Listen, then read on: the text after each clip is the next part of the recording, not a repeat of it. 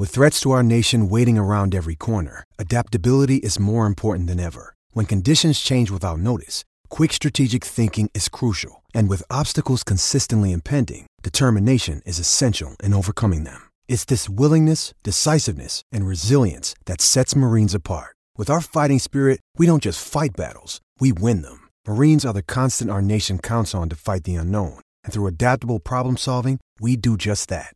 Learn more at marines.com. Another day is here, and you're ready for it. What to wear? Check. Breakfast, lunch, and dinner? Check. Planning for what's next and how to save for it? That's where Bank of America can help.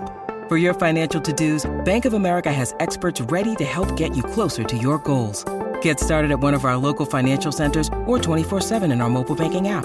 Find a location near you at bankofamerica.com slash talk to us. What would you like the power to do?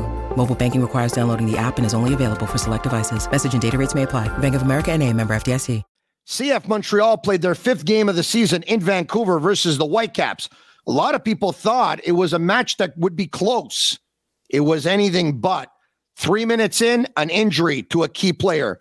19 minutes later, a player ejected, down to 10 men. Before the half was over, it's 3 nothing Vancouver. They added two more in the second half. Final score Vancouver 5 nothing over CF Montreal. Yes, 5 nothing. A fan base which is absolutely livid. Rien ne va plus for CF Montreal. We'll tackle it coming up. I'm Marinaro, Filosa, and DeFalco joining me on the Sick Podcast, CF Montreal Talk. Turn up your volume. Because you're about to listen to the Sick Podcast. Sick Podcast. CF Montreal Talk. Here's the chance. Here's the chance. They've got the goal. Absolutely incredible. Cameron Porter delivers the goal to send Montreal Impact into the CONCACAF Champions League semi-final. The sickest CF Montreal podcast. It's gonna be sick, sick, sick, sick. Welcome to the Sick Podcast, CF Montreal Talk. Marinaro along with Filosa and DeFalco. Gentlemen, hello. Hey, hi Tony. Hi guys. Hey, let's be positive. Let's be positive today. It's only a loss. Loss on, on on the field on Vancouver. It's not easy to go out there. It's a long trip and everything. But you know what? I'm trying to be positive. Help me, guys. Please. Jeremy, what are you showing me? Uh, I'm showing you that uh, every 15 minutes I go check my phone and I I try to see if you know all the the long list of messages of people complaining has stopped, but it hasn't. It just keeps going on and on and on. It's it's a nightmare. It's a nightmare. All right. So just so that it won't be three guys that are complaining here, take a look at this chart out of some of the complaints last night after the game into today, of course. The complaints are numerous. The fan base is absolutely livid. And so, uh, look, before we get to all of that, let's actually get to the starting lineup for both teams. Okay. Let's bring it up. And here you go. All right, a 4 3 2 1 for the Vancouver Whitecaps. Uh, it should be noted that Gauld was not playing, and neither was uh, Cordova up top. Yeah. And if you take a look at Montreal, 3 4 3 or a 3 4 1 2, more like it was Sirois in goal, Camacho, Miller, and Waterman, uh, your three center backs. Herrera, a right wing back, Choinière, left wing back, Piette and Wanyama in front of the back line, Rhea just ahead of them, in behind Toye and Offor. And gentlemen, that was your starting lineup. Samuel Piette back in the lineup after an adductor injury. Guess what? Three minutes in, guys, he goes down. Three minutes in. Yeah. And now you got to start wondering, you know, uh, I don't know how long it takes for an adductor injury to heal, but was he, you know, uh, I mean, doctors have more information than me. Was it wise to send him out there at that moment? I have no idea. But now he's probably out for, you know, an even longer stretch of time. You know, Losada said after the a game. second. When a player's hurt and he goes back down three minutes in, it doesn't look good on anybody. They, you know, they can they can say Yeah. whatever they want. Clearly, he should not have played last night. Well, Yeah. Losada said after the game that it's basically the same the same injury that he had a couple of weeks ago, though. So it doesn't look good. Maybe the adductors, but me, I, I I'm meaning adductors. It doesn't take a two two weeks to heal. Sometimes it's two months, three months. It's a long process for adductors. So I mean, there's not good news for Sammy Piette, the captain. Yeah. All right, yeah. guys. So Piette goes down at the three minute mark. By the time he's escorted off the field, a couple of minutes later, by the time Reda Zouhir comes in to take his place in the lineup, it's a couple of minutes after that. But uh, you know what? This game was all Vancouver. It was all Vancouver. Take a look at the scoring chances. It was uh, Gressel, 20 yards out. It was right off the post on a free kick. Uh, what was it? Six minutes later, it was Ali Ahmed in close with a shot, and it was a stop by Jonathan Sirois. About eight minutes after that, it was Gressel in close and another stop off of Sirois. And then, guys, at the 38 minute mark comes goal number one. But before that time, there is an ejection. Rudy Camacho ejected after a ball goes over the top, over him and it's Becher onto his feet. He takes off. Camacho hangs on to him, brings him down, uh, tugging onto his shirt, his shorts, everything he can. It was very obvious. It's last man back, guys. And he gets a red card and he's ejected. And that's a Yeah. turning point in that game. Yeah, and you know what? Even if he's not last man, it's a second yellow. He would have been out anyways. But that back line, it was a disaster all night. All, and I don't know what the White Whitecaps saw from the the first couple of games Montreal played, but they were they were sending balls deep into the center of that defense all night long, and they kept winning those battles. Just before um, Camacho gets ejected, Waterman is, is is put into a same situation where he's got to um, you know grab a player's shirt. He takes a yellow also. So um, you know I understand the fact that the midfield was not able to keep the ball at all. Uh, uh, made it complicated for the defense, but th- this cannot continue this way, guys. And, and, uh, just want to say, you know, this this idea of Losada of as soon as you get your foot on the ball, you want to go forward. It's not working because if you look well at this game, the second Montreal put their foot on the ball, they tried going forward, but they looked like chickens with no head. Didn't know where they were going, and in a matter of two, three, four seconds, they would lose the ball, turn it over, and all of a sudden, you know, it's coming back into, into their end. So it, it's not working. It's not working. Montreal, they were all, they were always on pressure, always one guy on the, the defenders or uh, the midfield. It didn't look good. Like even the the first 10, 5, 15 minutes, Vancouver was the best team. And uh, when Camacho got out, we were playing like uh, for 10, uh, for against 11 for 60 minutes. But at the same time, you only practiced 3 4 3 at the training. How come we were not able to practice 4 2 3 1, 4 4 2, 4 4 1? Something you have to be able to play three tactics at least three tactic strategy. It's not the same. Guys were mixed up on the pitch 3-4-3 how come we play 4-4-1 everybody was in the in, in a bad position all night long guys. It was a disaster. Well, you know, look, besides playing different formations, every coach will tell you that before a game is played, you prepare for different eventualities. And one of the eventualities you play for is if this player gets hurt, what do I do? If uh, if uh, if we uh, get a red card and we go down to ten men, what do we do? How do we adapt? How do we change? How do we play? And it just seemed like that when they got red carded, they didn't know how to play a man down. It's it's like they didn't really have an idea of how to play a man down. And Jeremy, when you said, I don't know what Vancouver saw, they were putting a lot of balls over the top. What they saw is they saw a couple of guys on the back line that are slow. I mean, that's what they I saw. That but these these are the same guys as last year, and and last year uh, Montreal was solid defensively. So what has happened in a year? What has happened over the winter? Have these guys automatically become slow all of a sudden? I don't know, but they they, they they've definitely seen something because they kept feeding balls there, and Montreal kept losing all those battles. So as I mentioned, guys, they're gonna have to rethink certain things. Uh, you know, when we talk about um, what Wilfried Nancy wanted to do when the players got their foot on the ball, lift their heads and look in front and see what are my options, who are my guys, before taking off like a horse with no head or a chicken with no head, I should say. You know, start preparing the play. How many turnovers yesterday, guys?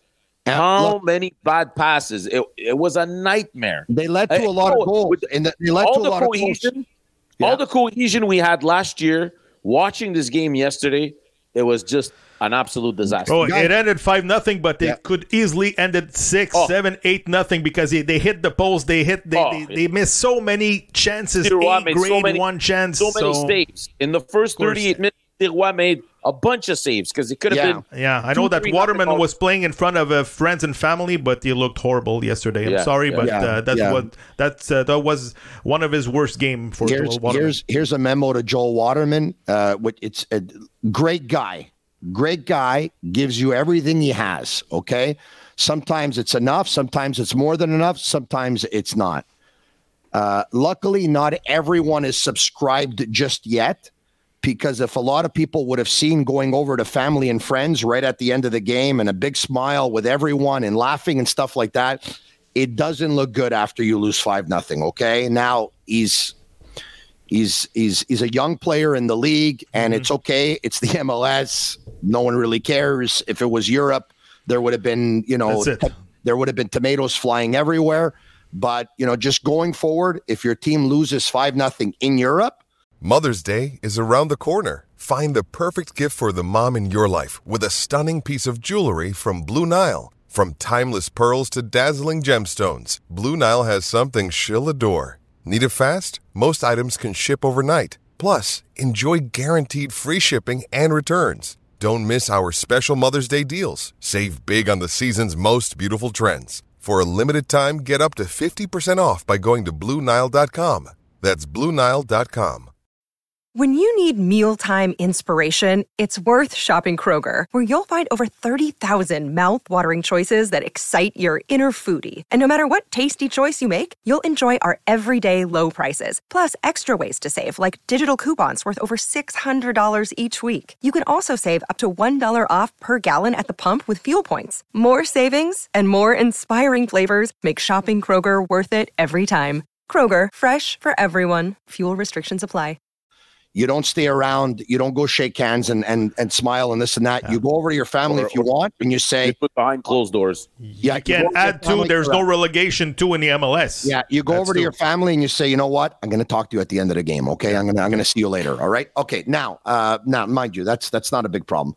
Uh, 38 minute mark, guys. Brown takes the ball off of Choinière. Choinière loses the ball across over Waterman, and now it's Becher and White, basically two v one uh, with Corbo uh, on Becher, and the, the pass comes across, and White makes it one to nothing. Five minutes later, it's uh, Martin to Ahmed to Becher, and Becher makes guys a great run. This is a goal scorer's intuition, guys. He's going to the net, Waterman's with him, and all of a sudden, oh, he drops back, he puts his foot out, and he redirects a ball. Okay. This kid was fantastic yesterday. He scored two goals, Becher did, in the win for the Vancouver Whitecaps. He's got four goals in the MLS in his first 87 minutes of play. Guys, mm-hmm. four That's goals that's an MLS record, by the way. in his first 87 minutes. And this guy was drafted 16th overall in the 2021 MLS draft. You know who had the 15th pick, one pick before Vancouver? Montreal. Mm-hmm. You know who Montreal picked? Another forward, Jojea Kwizera, Yeah. who now they're looking if they can put him as a wing back because he doesn't fill in as a forward. Guys, this was a this was the wrong pick. Yeah. Well, well, b- before we start, you know, analyzing are they making the right or wrong picks, I would like to sit down with our team of scouts. Uh, That's what I would like to do. Do you think my basement over here, I have enough space to to to bring them all in? Uh, I think so. What do you think? I got a pretty small basement, but I have a feeling that I could bring them all in. Basically, how many full time scouts do you have looking at these players? I have no idea, but sometimes I feel like they're just picking a name out of the hat. Unfortunately, That was a mistake. Jeremy, they, they wouldn't be the first team to have three or four scouts, all right? Because scouting college players, uh, you really need an extensive scouting staff to be able to do so. Because of course, the college players play in different divisions and in different conferences. It's very vast. You would need a very vast staff. Not a lot of MLS teams have a very vast staff, okay? But what we need to understand here, guys, is that I'm going to tell you something. Becher is not in the profile of forwards that CF Montreal has shown us ever since Olivier Renard has taken over. And I'm not saying that Olivier Renard's responsible for the Becher pick. He's not. It's his scouts. But the scouts are given a profile of what they're looking for. Do you remember who the forwards were when Olivier Renard got here? His Yeah. forwards were Jackson-Hamel. Jackson Amel, Mhm. Okwonkwo, Okonkwo. Oduro was he still Ballou, there? Ballou, and Urruti. Okay, Right. which was acquired before Olivier Renard. Yeah. The following year, Kioi, uh, pardon me, Quioto, Yeah. Toye, Anthony Jackson Amel, Okwonkwo, and Urruti. That offseason, Urruti was traded.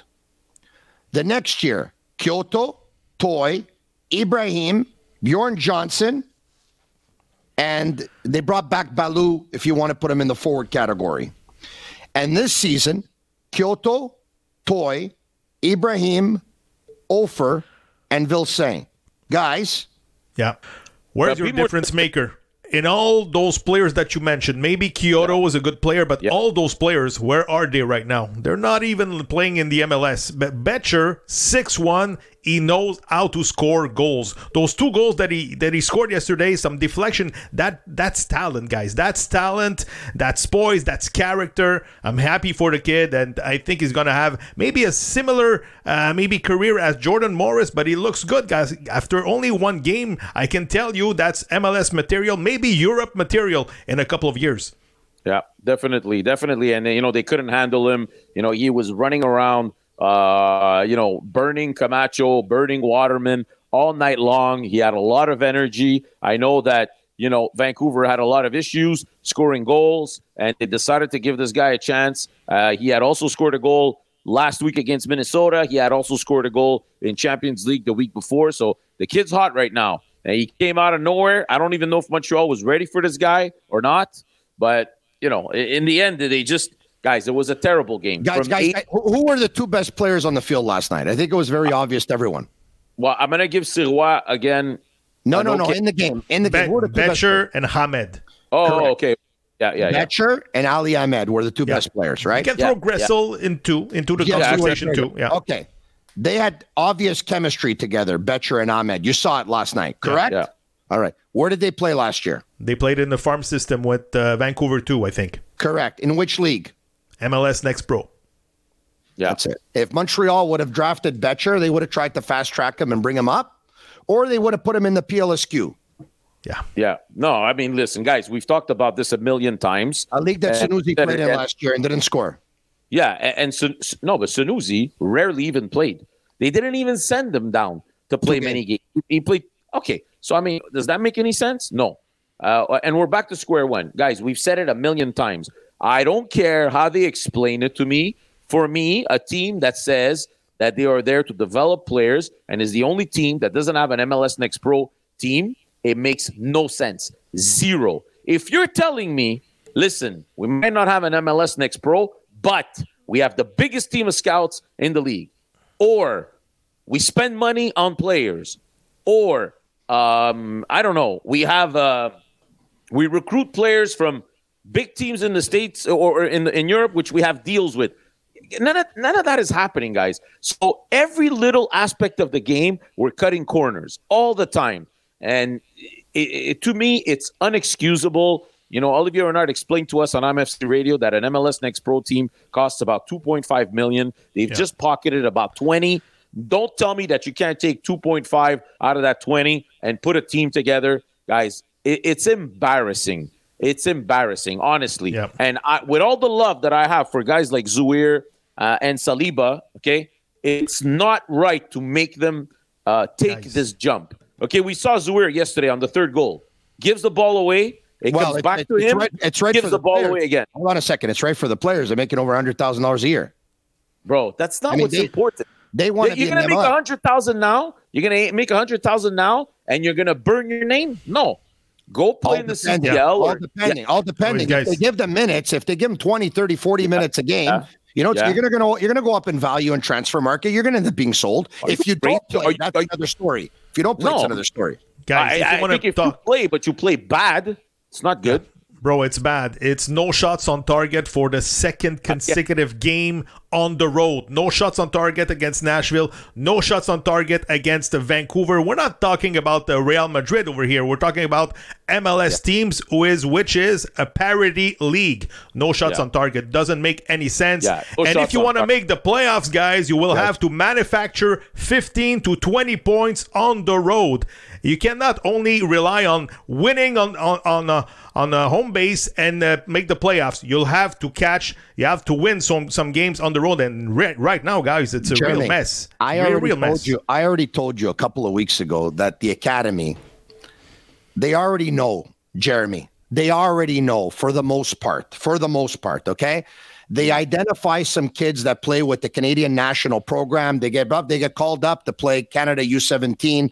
They take a look at some of those kids and they say, okay, you know what? This one here, we're going to fast track him. This one here, we're going to fast track him back in the post mortem of the 2016 season uh, team owner and president Joey Saputo said in his press conference, "We're going to try and identify players quicker so we can fast track them to the first team." And and back then they announced an affiliation with the Ottawa Fury, which no longer Yeah. exists and stuff like that, so they can play.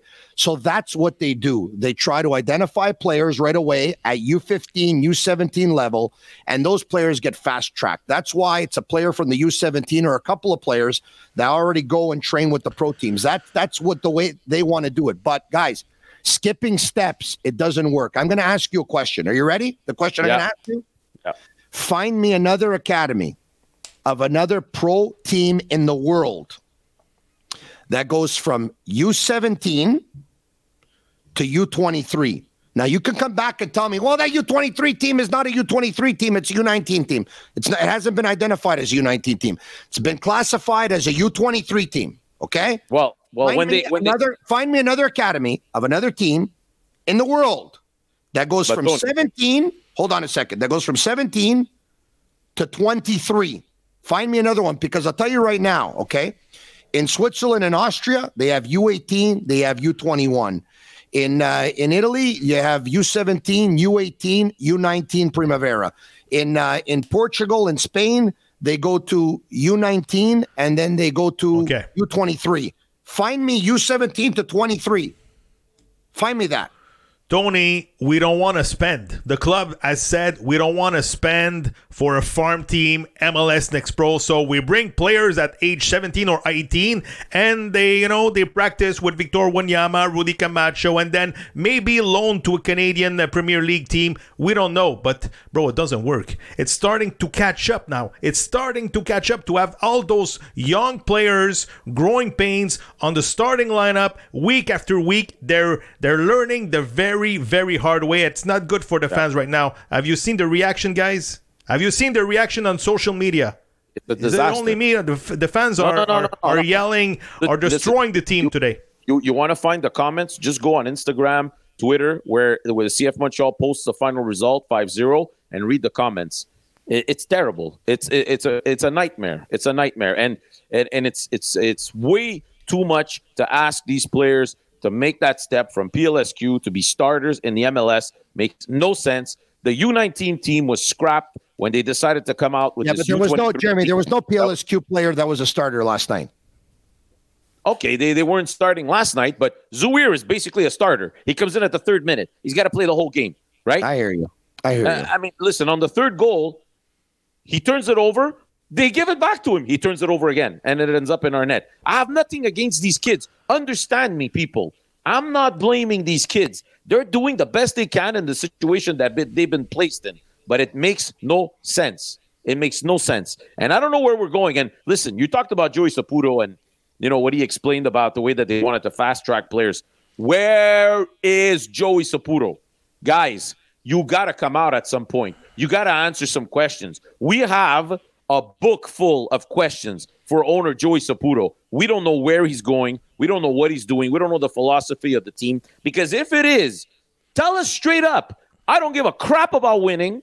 What I want to do is make money or not lose money. Whatever happens on the field, honestly, I don't really care. So at least people can know, and we'll go from there. Because What- what at I- this moment, what- sending out Gervais and sending out everybody else to answer the questions, guys, there are so many things wrong with this organization. It's not even funny.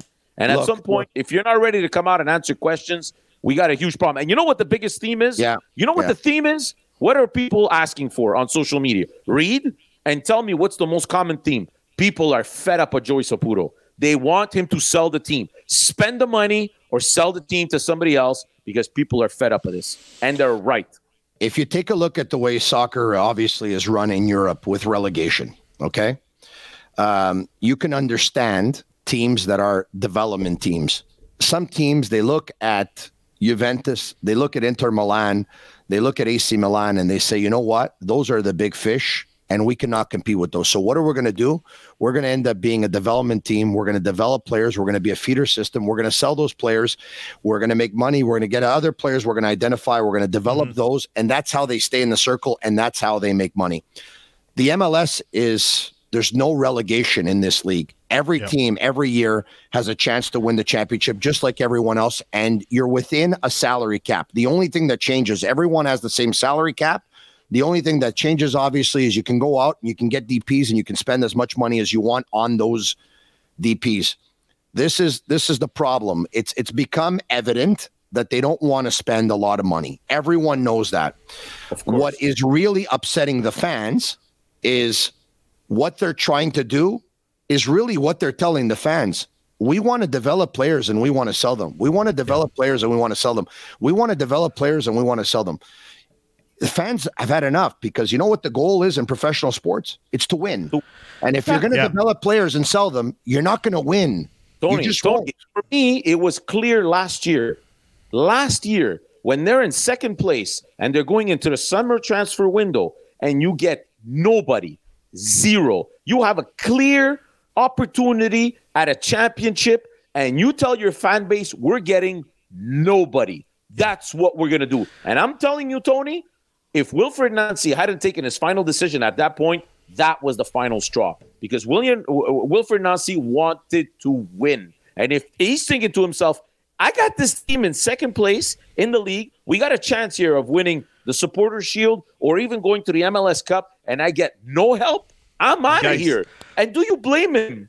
No. But let's be realistic, guys. Let's be realistic. What are the expectations really for that club?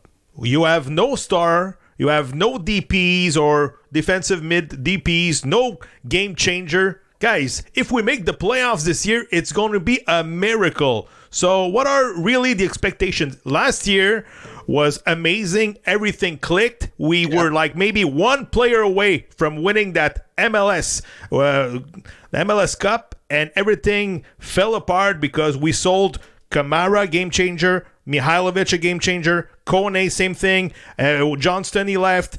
Torres was a super sub. Everybody left. Everybody But, left. but listen, they're not held accountable, guys. All right. It's a media that is not overly tough on this team. Okay. It's a team that isn't covered very much. It's a team that isn't talked about very much. And that's why they can kind of do what they want to do because no one holds them accountable. I'm going to give you some examples. Okay. Yeah. I was looking at my phone because I wanted to see at the exact time that I text you guys this, right? Jeremy, you remember this. Last night, after the game, okay, or not not after the game. The game obviously was it wasn't over yet. It was I was after the first half, okay? After the first half, it was even after it was 11:38 p.m. Okay, it was 11:38 p.m. At one point, I'm going back and forth and I'm checking something, and on one of the TV stations, they're showing footage of CF Montreal versus Vancouver, and they said first half it's over. The score is 0-0. Okay, so uh, it was three nothing after the first half. All right, they said the score 0-0. This team isn't covered very much. Look, for example, when I talk to you about accountability, okay, let's play that press conference back in 2016. De façon réaliste, avec nos progrès constants et mesures d'année en année, je crois que nous avons tous les ingrédients nécessaires à notre objectif de remporter la Coupe MLS d'ici les cinq prochaines années. We believe we have all the ingredients in place to ensure the best possible development, developmental path for our young players. Finally, if we fulfill all these conditions and stay true, uh, stay uh, and stay the course, our aim is to win MLS Cup within the next five years. No pressure with the MLS Cup statement. It's five years, Adam. Plenty of time. All right. When we talk about accountability, that was December 9th, 2016. Yeah. December 9th, 2016. Um, we were told that they were going to have the best development path going forward for their young players. Okay. Yeah. Um, six and a half years later, obviously. Maybe that maybe he just made one mistake. Maybe he meant worse development path. All right. Six and a half years later, it's obviously not the case. Okay. Uh, six and a half years later, they have not delivered an MLS Cup. I think it's safe to say they're not going to win one this year either. Okay. No. But, but, Yeah. have you ever seen that clip ever since that 2016 presser from any? There, there's no accountability, guys. This is North America. It's I know, okay. You play soccer, you win, you win, you lose, you lose. Yeah. It Yeah, no, But But, uh, you, you got to put things in context. 9 December 2016, um, uh, Montreal uh, made the, the semifinal. They were that close to make the uh, MLS uh, final against Seattle, if I'm not mistaken. Drogba was here. They sell out 12 games at Saputo out of a possibility of 17. Everything was wow.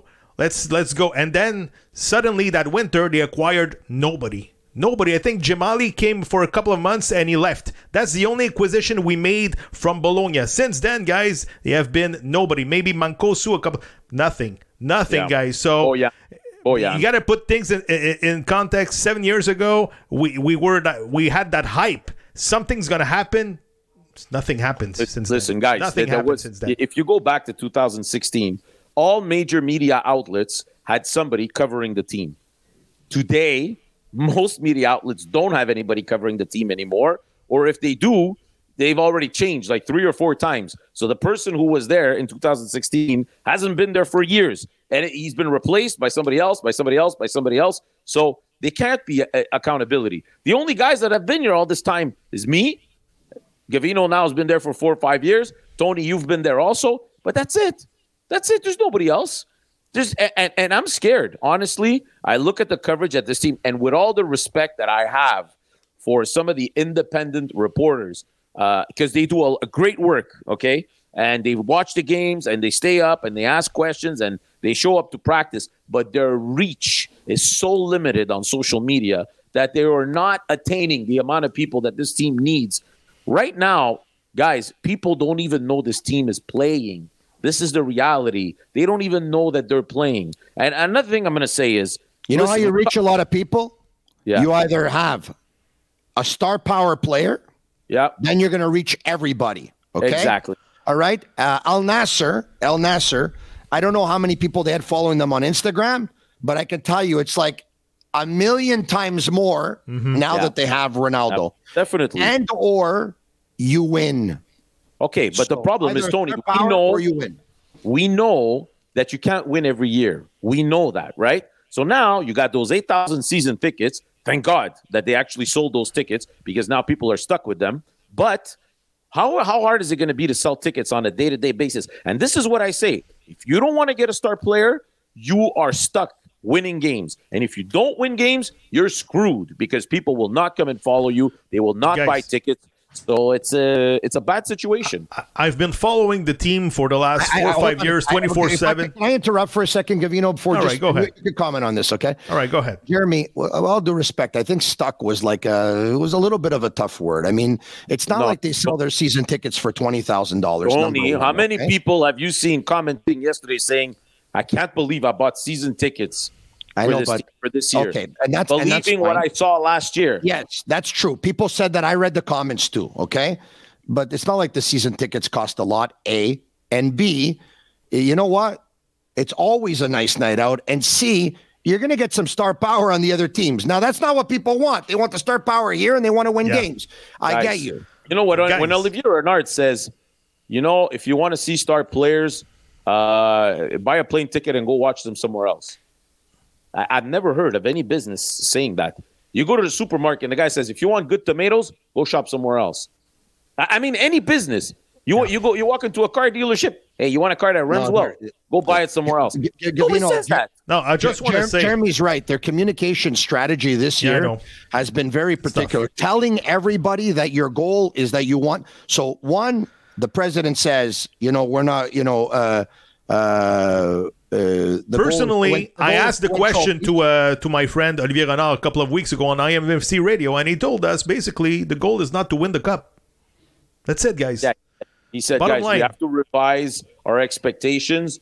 We're not aiming to win the cup. So that's what he said. Yes, but this that is point. what this is what we do know, guys. I don't know if they're they've said it publicly or not. What you know, they believe they're going to make the playoffs this year. That's what they believed. Okay. Okay. And they believed they were going to go further than they did a year ago. So they didn't believe they were going to have the same regular season. How? But they believed they were going to make the playoffs. And they believe, uh, guys, you guys told me they were going to make the playoffs.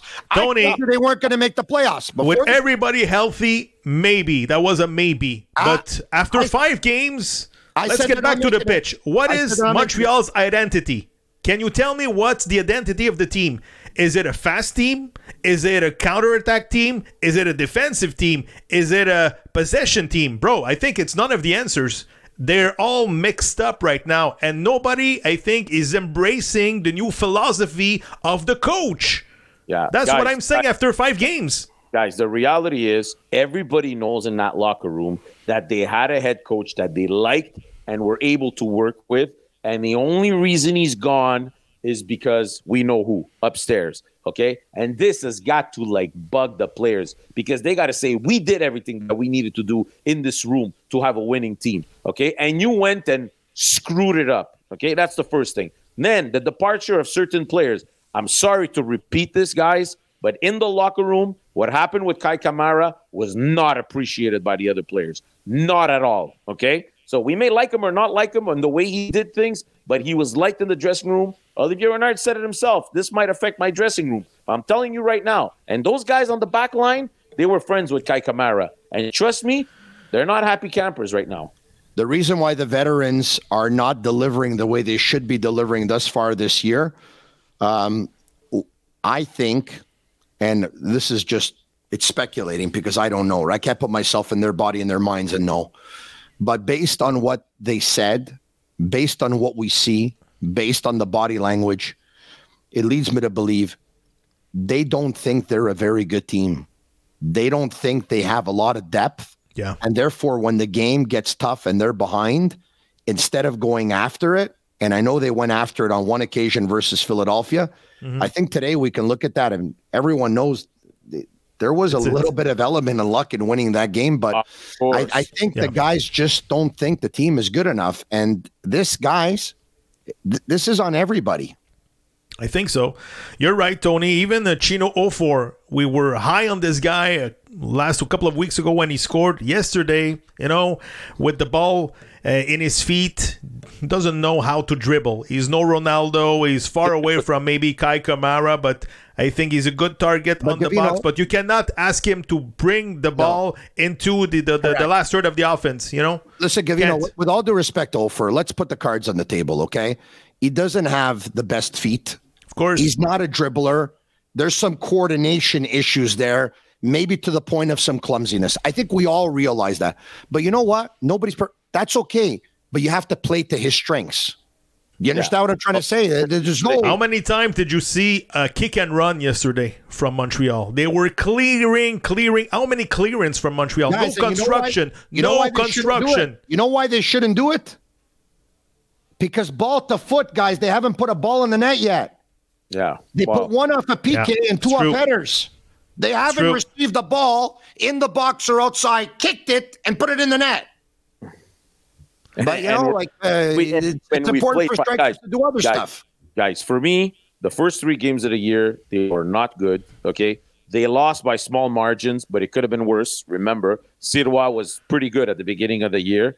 They had that game at Olympic Stadium where even when they went up by a man, they were still disorganized. They they, they were lucky to get that uh Chinonso Offor goal uh, you know, turned over, made it 2-2. I think, you know, the bench on Philadelphia was completely distraught about that situation, and they took advantage and scored another one. But like as you just mentioned, the anomaly so far in this season was those 10 last 10 minutes of that game at Olympic Stadium. And and trust me, if they're not up a man, of course. And next week Doesn't won't be easier, guys. You're facing a very good New England Revolution in Boston, in Foxborough, and you're facing probably the hottest and the best keeper in the league. It won't get easier next week, guys. With Rudy Camacho out, probably well, red card, and Sammy Piette probably out for a couple Yeah. of weeks, maybe a month. And Herrera, have you seen uh, Herrera last uh, uh, yesterday uh, when he left the the field? He wasn't Yeah. feeling hundred percent. So, Yeah. guys, it's injuries, it's losing, it's no shots on target, it's uh, Yeah. social media, it's uh, it's everything right now. I don't I don't know uh, how how the week is going to look, but something has to happen, and There's fast. there's a, there's a lot of guys that sustain injuries, and then a week after they come back with them and they get hurt again. Lappy was hurt. They came back. Boom, he got hurt. Uh, Piette, he was hurt. He came back. He got hurt. Uh, even uh, Quioto was nursing injury. The good thing, the good thing yesterday is that they, they did put in some young players because they're going to rest some of their other players that started the game. They're going to Westwood rest Wanyama, and Wanyama too, guys. I mean, he struggles. He struggles to, Guys, to move around, guys. Let, us talk about Wanyama. He's the DP on the team. Okay, this is not his fault, guys. This is not. eh, It's not him who forced him to become a DP and give him the money that he gave him. But if you're gonna have one DP, if you're gonna have one, and you have like. Can you make it an offensive player so people want to come and watch? Like, with all due respect to Wanyama, do you know how many sixes Montreal has on this team? Piette can play six. Saliba can play six. Zouhir can play six. Choinière can play six. Um, Iliadis. Iliadis can play 6 DeFalco can play six. Filosa can play six. How many sixes do you want to have on this team? No, but just to tell Basically, you guys, I mean, the, the money is spent with offensive Yeah. players No, in the but they- MLS. they spent- Hany they- Mukhtar, Carlos Vela, all those guys, Carlos Gil, all those players are offensive players. I don't know why we went to get a defensive DP. Why? Well, the, the, the one thing Why? about Wanyama is I find, you know, when he's got the ball at his feet, he struggles to move around. He's big, but he's getting like it's getting tougher and tougher every year, unfortunately. Um, but uh, Nice, but that's it. nice. Now, we'll, we'll see what happens. But MLS listen, is a fast league. They're not a fast team. Yeah. no, MLS no. is a And- fast and- league. They're not. Can a I fast say something? team. Listen, we got we got a bunch of young guys, and we know that they're going to need time, and that's fine. But Ahmed Hamdi has been here. This is his third year. It's his last year of his contract right now. We were told by the coach at the beginning of the year in in camp that he was one of two number tens identified by the club. Why is this guy not getting a single minute? What's going on? Like, if you want to know, you're gonna have to take a decision on this guy soon. He has no contract at the end of the year. Can we at least see where he's at? Can is I don't understand. Well- like, I mean, Losada answered the question. He said there's a lot of competition right now in the center of the pitch. What competition? I I don't understand, know. but you're losing every game. Give like every, Jeremy give said, he a chance. identified, Well- he identified two tens, and there's one who's never played. Yeah, never played. I agree with you. I What do you agree get? Three with you. minutes, one game. I think you want to talk about minutes. speed next week? Just look at Latif Blessing. Latif Blessing was playing with LAFC. He's now a member of a New England Revolution. This guy is flying, and New England and Bruce Arena went to get this guy next week, bro. It won't be a picnic for Montreal So in the middle when- of the pitch. They're getting destroyed in the middle of the pitch. Jeremy, when you said it was, um, uh, we talked about formation, right? Yeah. I told you guys a couple of weeks in, right? I love Sean Rea. I'll always tell you I love Sean Rea. It was one of my favorite players that I saw growing up. Okay, one of my favorites. Was always had a great relationship with the ball. Always very technical player. He's passionate about football, about soccer. Okay. But I told you a couple of weeks ago that after watching this game, personally, I think he runs too much to be a number 10. I think he's a player that has to play wide and he has to play in 1v1 situations because that's where I believe Sean mm-hmm. Rea is at his best. Now, do I believe Sean Rea can play several positions on the pitch? Yes, I do. But I believe that on his best one, he's playing on the left side in 1v1 situations where he can cut in and he can hammer it with his right foot. And by the way, he's got a very, very good shot. And yesterday he's playing in behind the two forwards, guys. And when you talked about a number 10, when you talked about maybe a little bit too much too soon for some young, they don't have a 10, guys. They don't have a 10. And I'm going to, you know, like They don't And- have and- a 10. And and Guys, now guys, just hurt. Get that?